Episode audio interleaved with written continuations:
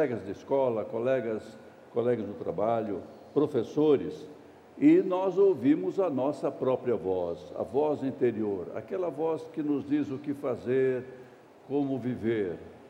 O problema é que às vezes há um conflito entre a nossa voz e aquilo em que cremos. É por isso que o apóstolo Paulo lamentou, dizendo: Nem mesmo compreendo o meu próprio modo de agir, pois não faço o que prefiro, e sim o que detesto. Romanos capítulo 7.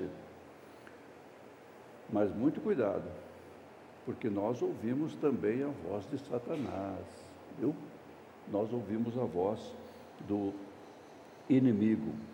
Ela começou a ser ouvida lá atrás, ainda no jardim do Éden. O ser humano ouviu a voz de Satanás sugerindo rebelião, sugerindo que o ser humano podia ser autônomo. E o problema, como vocês sabem pela Escritura, o problema foi que o ser humano acreditou nessa mentira, deu ouvidos à voz de Satanás. E é importante observar lá no relato de Gênesis que após dar ouvido à voz de Satanás, o ser humano passou a fugir da voz de Deus. Jesus ouviu a voz de Satanás. No deserto, depois de 40 dias de jejum, Satanás veio sugerir, como havia feito lá no Éden, que Jesus se afastasse do seu caminho. Jesus, como segundo Adão, tinha de passar por isto, mas o resultado foi diferente, porque ele calou a voz de Satanás com a voz da palavra de Deus, de fato, outra experiência.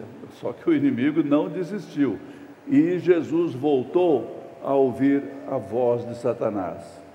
O Evangelho nos diz que começou Jesus Cristo a mostrar a seus discípulos que lhe era necessário seguir para Jerusalém e sofrer muitas coisas dos anciãos, dos principais sacerdotes e dos escribas, ser morto e ressuscitado no terceiro dia. E Pedro, chamando-o à parte, começou a reprová-lo, dizendo: tem compaixão de ti, Senhor. Isso de modo algum te acontecerá.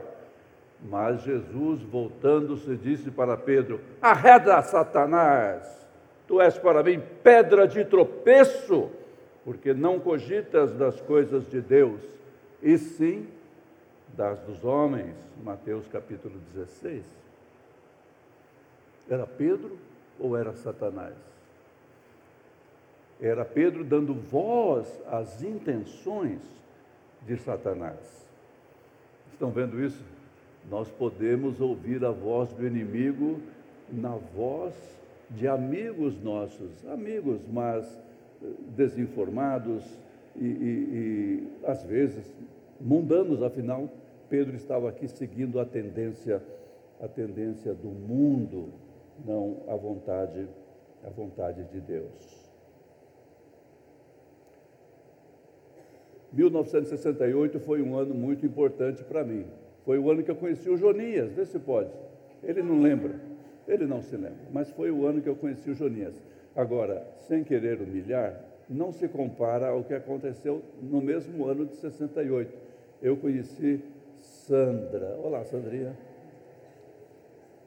Bem, essa é a parte boa do que eu tenho a dizer sobre 68 porque em mil, julho de 1968 eu ouvi a voz de Satanás. Eu participava da primeira equipe dos Vencedores por Cristo e o programa constava de músicas entremeadas de testemunhos de conversão. E ao final do programa, um de nós apresentava o Evangelho de uma forma bem, bem objetiva, clara, enquanto os outros do grupo, numa sala próxima, ficavam orando. Nós orávamos pela conversão dos que ouviam ali o Evangelho. Enquanto eu orava, eu ouvi claramente esta voz me sugerindo: como é que você pode orar pela conversão dos outros quando você mesmo não é salvo? Eu estremeci naquela hora, mas eu fui prontamente acudido pelo Espírito de Deus, porque a Bíblia diz que o Espírito testifica com o nosso Espírito que nós somos filhos de Deus. Que maravilha sermos acudidos assim pelo Senhor. O Senhor socorre o crente. É por isso que nós devemos nele nos refugiar. É isso que o crente vai fazer. O crente se refugia no Senhor. Pela leitura do Salmo 11, nós vemos que Davi ouvia vozes também. A situação dele era muito difícil, parece que sempre foi. Inimigos por toda parte. Teve o tempo em que Saul queria matá-lo e Saul estava determinado e o perseguiu por toda parte. Foi um aperto para, para Davi. Anos mais tarde, o seu próprio filho Absalão quis tirar-lhe o trono, quis matá-lo, acabar, acabar com a sua vida, quis eliminá-lo. E o que fazer na hora do aperto? O que fazer quando essas vozes, desse modo terrível, se fazem, se fazem ouvir?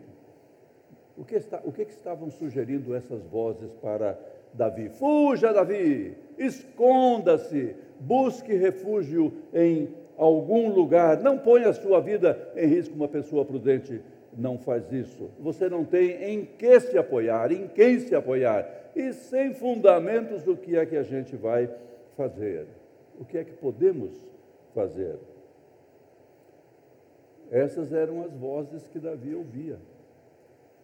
Como Davi, nós ouvimos vozes à nossa volta também. Em nossa época, no meio desse vozerio todo, há uma voz, uma voz por trás disso tudo, que diz: sabe o que?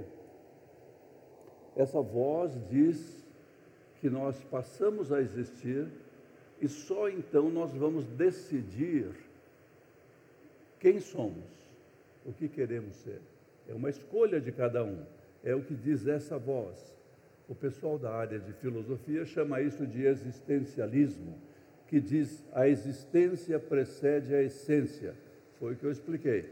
Primeiro nós vamos existir e aí vamos decidir o que somos. É por isso que há homens que se dizem mulheres. Ele decidiu que é uma mulher, ou o contrário, é uma mulher que, porém, decidiu que é um homem. É assim que estão fazendo, essa, seguindo essa filosofia existencialista, é isso que estão fazendo em nossos dias. Você olha, vê isso e diz: Isso é um absurdo! Mas lembra-se, em nossos dias, absurdo é o que cada um decide que é absurdo. Isso mata qualquer, qualquer discussão. Eu troco mensagens, há uma correspondência que, que mantenho com empresas norte-americanas, coisas lá do meu trabalho, e de um tempo para cá passou a acontecer isto. Eu recebo uma mensagem, um e-mail, e vem o texto da mensagem e a assinatura, que pode dizer, por exemplo, Ellen Jones.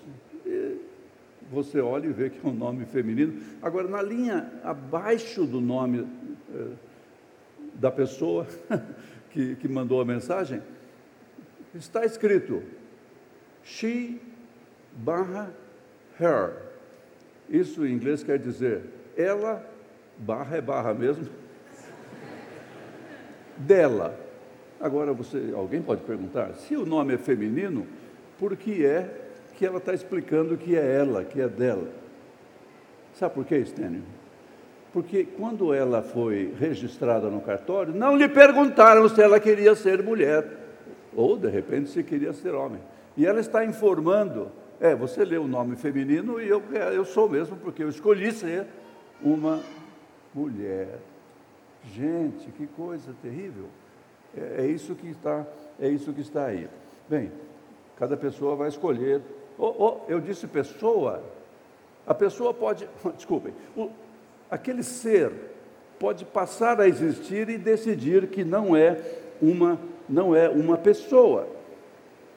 De repente alguém vai dizer que é um cabrito.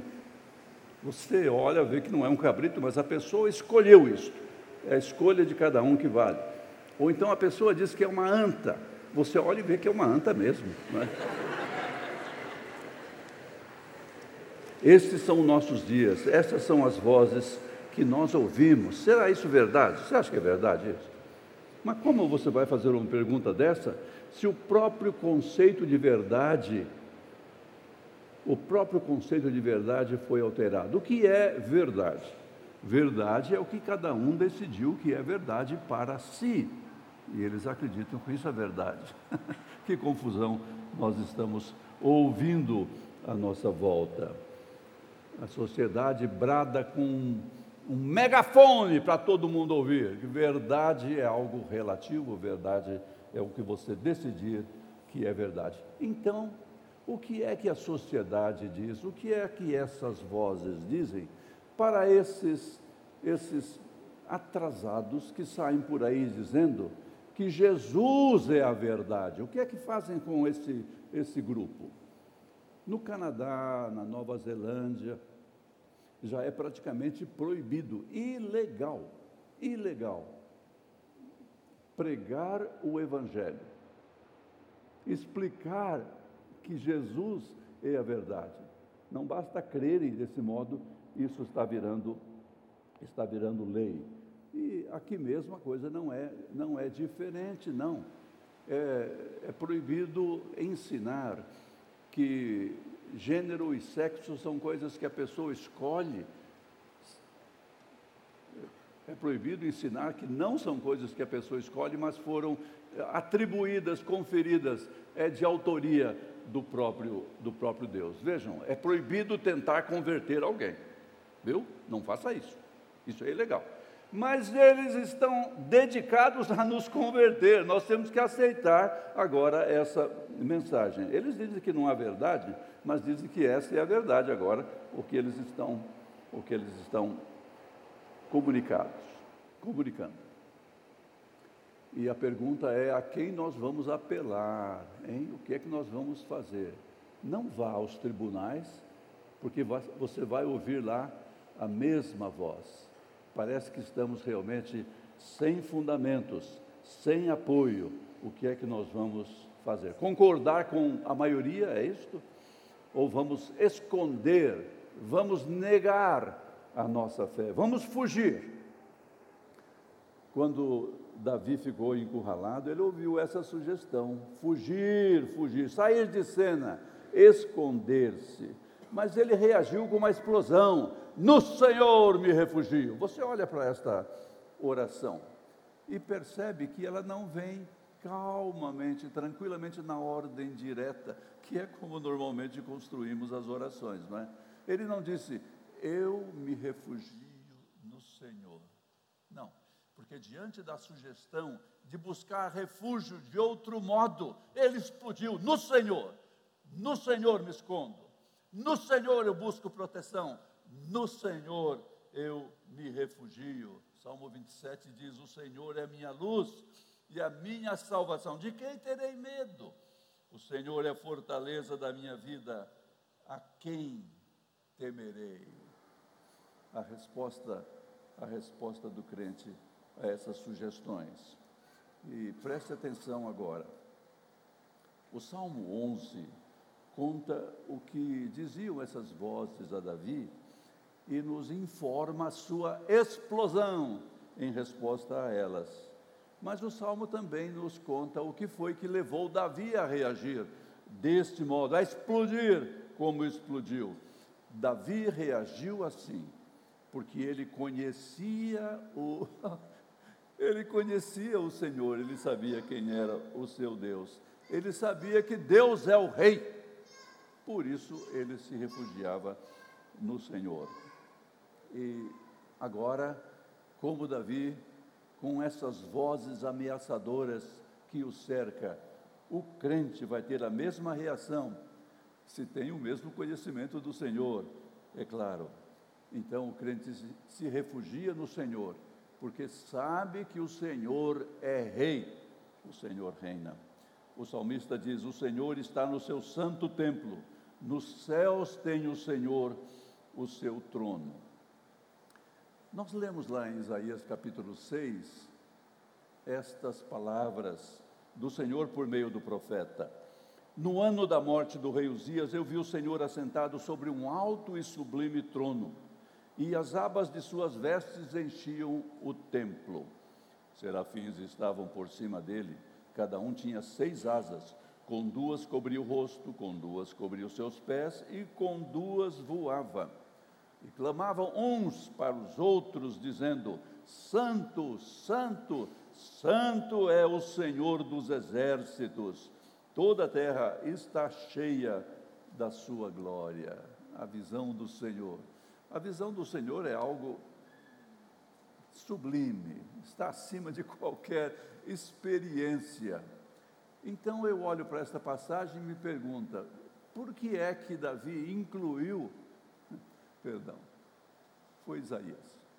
Por que é que Isaías incluiu esta informação no ano da morte do rei Uzias?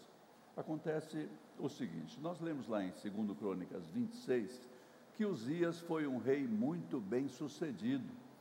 Ele governou durante 52 anos sobre Judá e foi um tempo de prosperidade. Ele valorizou a agricultura, ele valorizou a indústria, encorajou pessoas a fabricarem armamentos novos e cuidou da segurança do seu povo. O seu domínio se estendeu por uma grande região, a Bíblia diz que até os limites lá do Egito. O rei fez grande sucesso, mas agora Uzias morreu. E o que será de Judá? Os inimigos vão querer de volta tudo o que perderam. Vai ser a hora da vingança. Uzias foi de fato um rei bem sucedido. E a Bíblia diz que nos dias em que buscou o Senhor, Deus o fez prosperar. Diz também sobre ele que, havendo-se já fortificado, exaltou-se o seu coração para a sua própria ruína e cometeu transgressões contra o Senhor, seu Deus, porque entrou no templo do Senhor para queimar, queimar incenso no altar de incenso. Uzias não podia ter feito isso. Uzias não era, não era sacerdote, não tinha esse direito. Com isso, ele violou a santidade de Deus e foi imediatamente ferido pelo Senhor, ali mesmo, e ficou, feri, e ficou leproso até a sua morte, ficou afastado de todos até a sua morte, leproso. Sabem por quê? porque a santidade do rei é temível, não se pode desafiá-la.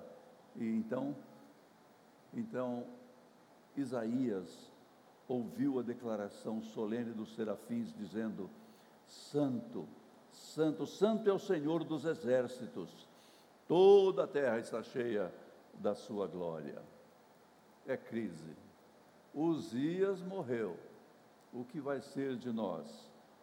Não vamos fugir, porque Uzias morreu, mas o Senhor continua, o Senhor continua no seu trono. E nós vemos mais aqui no Salmo 11 sobre o grande rei. Davi reconhece que o rei, o Senhor, não é um rei distraído. E o salmo diz: os seus olhos estão atentos, as suas pálpebras sondam os filhos dos homens. Muitas vezes nós nos perguntamos se o Senhor está vendo tudo isso que estamos enfrentando, tudo que estamos passando. Será que o Senhor está vendo? Está Ele vendo quando o crente perde oportunidades de promoção lá no seu trabalho, por não acatar as vozes que lhe dizem para aprovar as maracutaias do seu chefe? Está ele vendo quando o crente é hostilizado por seus colegas por não acatar as vozes que lhe dizem para participar com eles de baladas imorais? Está ele vendo quando o crente paga regularmente impostos escorchantes e não acata as vozes que lhe dizem para usar saídas desonesta, sim, o Senhor está vendo, está vendo tudo isso. Aliás, antes que, que alguém faça alguma coisa, o Senhor está vendo porque conhece todas as nossas intenções. Esse caos todo, porque passa a nossa cultura, o Senhor está vendo, nada escapa aos seus olhos. É que o Senhor é um monarca atento. Nós podemos confiar nele, então, ele não está distraído. O livro do Apocalipse fala sobre a experiência da igreja cristã em meio à perseguição. A perseguição aos cristãos naquela faixa da história durou séculos e, por ocasião do, do registro de Apocalipse, ela já havia começado e era insuportável. Os inimigos queriam acabar com a igreja. O que fazer? Para onde escapar? Para onde fugir? No capítulo 4, o apóstolo João relata: Eu me achei em espírito, e eis armado no céu um trono, e no trono alguém sentado. E os que estavam ao redor do trono diziam, Apocalipse completa: Tu és digno, Senhor e Deus nosso, de receber a glória, a honra e o poder. O Senhor está no seu trono, nele podemos confiar, nele nos refugiamos. Esteiro, você está vendo como esta mensagem tem tudo a ver com a que cantamos sobre a confiança ao Senhor?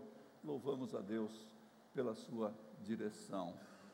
O Senhor está no seu trono nele nós podemos confiar. Então, o Salmo 11 nos fala das vozes que, que Davi ouvia, fala da sua reação a essas vozes e também nos fala do motivo para Davi reagir desse modo.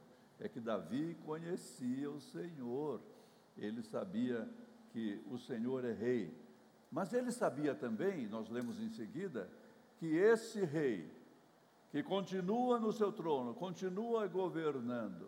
É o rei que pune os ímpios e recompensa o justo. Então, diante do vozerio que o cerca, como este servo do Senhor, o crente vai depositar a sua confiança no Senhor e vai se refugiar nele, porque sabe que ele pune o ímpio e recompensa o justo.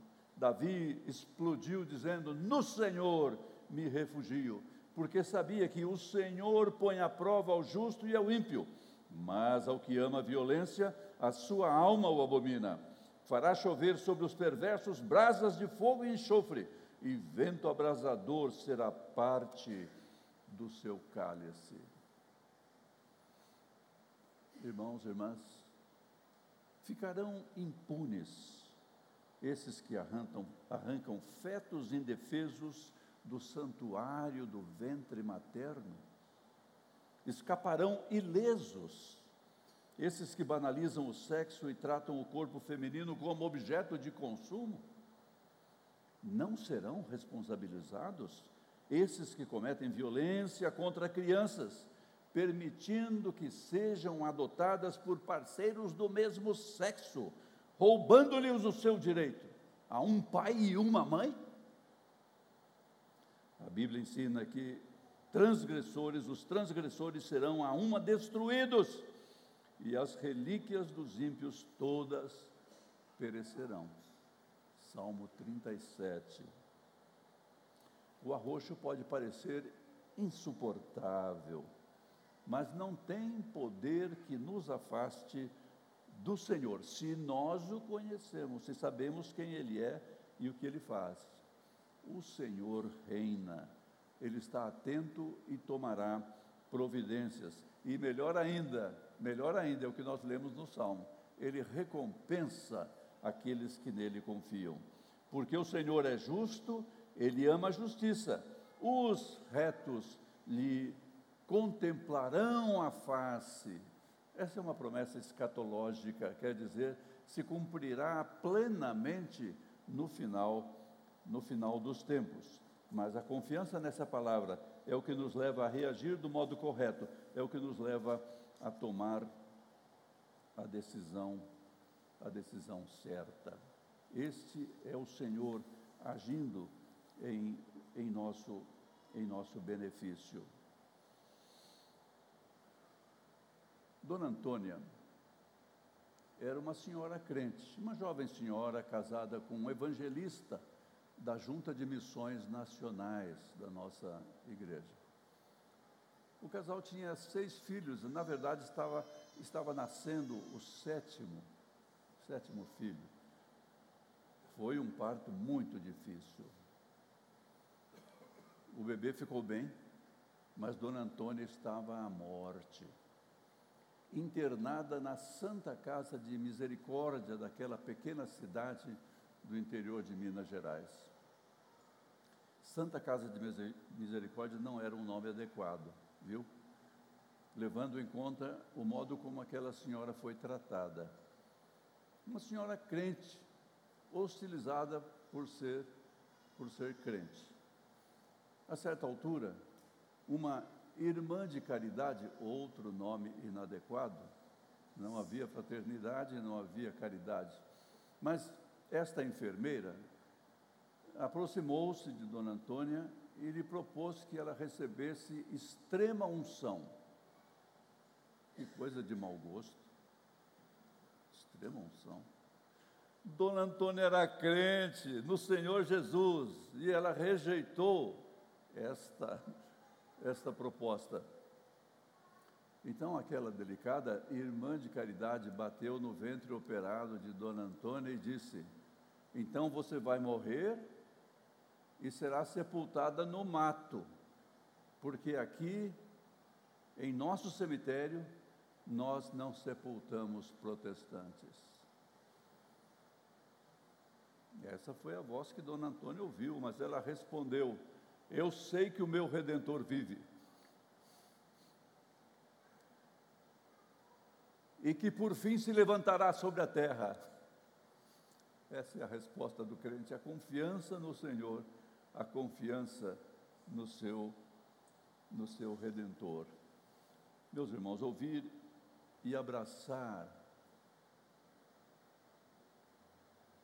a palavra de Deus faz muita diferença nessa hora, faz diferença para quem conhece o Senhor, para quem sabe quem Ele é, o que Ele faz. Esta é a mensagem do Salmo 11 para nós o crente se refugia no Senhor, porque sabe que Ele é rei. E esse rei pune o ímpio e recompensa o justo. Um crente tem um cartório e a lei o obriga a fazer o casamento de homossexuais. O que é que você faria? Um crente examina o material de seus filhos e vê que a escola está ensinando a ideologia de gênero. O que é que você faria? Um crente fala de Cristo a colegas de trabalho e ouve que é errado tentar convencer alguém sobre sua fé. O que você faria? Uma jovem sofre bullying por se manter virgem o que você faria? O vozerio pode soar insuportável, mas lembre-se do que diz a palavra de Deus. Elevo os olhos para os montes. De onde me virá o socorro? O meu socorro vem do Senhor que fez o céu e a terra. O Senhor te guardará de todo mal, guardará a tua alma o Senhor guardará a tua saída e a tua entrada, desde agora e para sempre. Salmo 121. Busque refúgio no Senhor, nele nós podemos confiar. Amém.